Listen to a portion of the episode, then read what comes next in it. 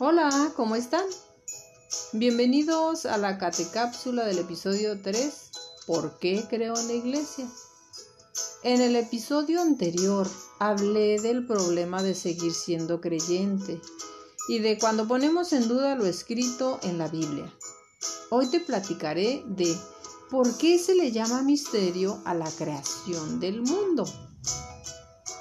Antes, recordemos que existen dos famosas teorías sobre esta creación, una científica y la otra religiosa. La teoría científica habla de una gran explosión.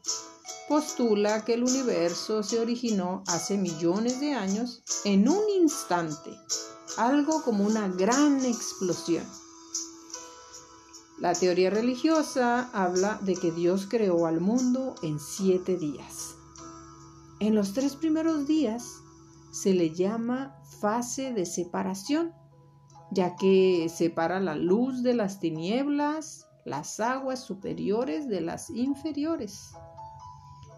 Los tres siguientes días se les llama fase de decoración, pues Dios decora la tierra con los astros, el sol, la luna, las estrellas, crea los animales, adorna los mares de peces y el cielo de aves. Crea animales domésticos y crea al hombre a su imagen y semejanza. Le pone por encima de todas las criaturas. Ha existido pues siempre un debate entre estas dos teorías pero creo que aquí no se trata de saber cuándo y cómo ha surgido materialmente el cosmos, ni cuándo apareció el hombre, sino más bien descubrir cuál es el sentido de ese origen. La ciencia y las creencias religiosas no tienen por qué estar en contradicción. La ciencia y la religión son como dos ventanas diferentes para observar el mundo. Las dos ventanas dan al mismo mundo, pero muestran aspectos diversos. La ciencia pues se ocupa de procesos que explican el mundo natural, las galaxias, las estrellas, el espacio, cómo se mueven los planetas, etc. La religión, en cambio, se ocupa del significado y propósito del mundo y de la vida humana, la relación entre los seres humanos y el Creador. ¿Y te has puesto a pensar alguna vez por qué la Biblia habla de cómo creó Dios al hombre y la mujer? Que realmente no importa si existieron Adán y Eva físicamente sino lo que Dios nos quiere comunicar con esos versículos de la Biblia. El gran amor con que creó al mundo. Y dato importante, en el Nuevo Testamento se revela que Dios creó todo por el Verbo eterno, su Hijo amado o sea, Jesucristo.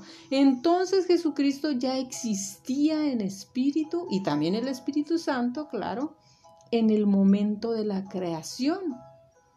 Por eso dice, hagamos al hombre a nuestra imagen y semejanza. No dice hago al hombre a mi imagen y semejanza. Ahora, ¿por qué se le llama misterio a la creación del mundo? Pues porque es incomprensible para el entendimiento humano. No comprendemos cómo alguien pudo crear algo tan maravilloso como el mundo. Y existen muchas cosas misteriosas para la ciencia también, que aunque comprendemos cómo funcionan, no sabemos exactamente de dónde provienen. Por ejemplo, el magnetismo y la electricidad. Yo por más de 15 años en mis clases de ciencias físicas expliqué cómo se comporta la materia magnética y eléctricamente. Pero no sabemos explicar de dónde proviene. Tampoco nadie sabe lo que es la luz. y la definimos como agente físico que hace visible los objetos. Pero su naturaleza es desconocida. Lo mismo ocurre con la gravedad. Explicamos su atracción mutua a las masas materiales, pero desconocemos su naturaleza. La forma como se creó el mundo es revelada por Dios en las Sagradas Escrituras. Y como ha sido revelada por Dios, es una verdad, no es una falsedad.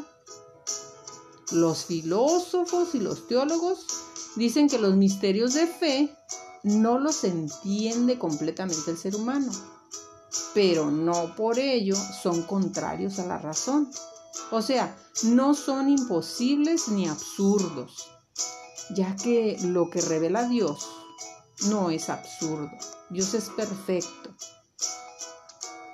Bien, en el siguiente podcast, prepárate, porque vamos a hablar de si Dios es tan bueno y poderoso y perfecto, entonces, ¿por qué existe el mal?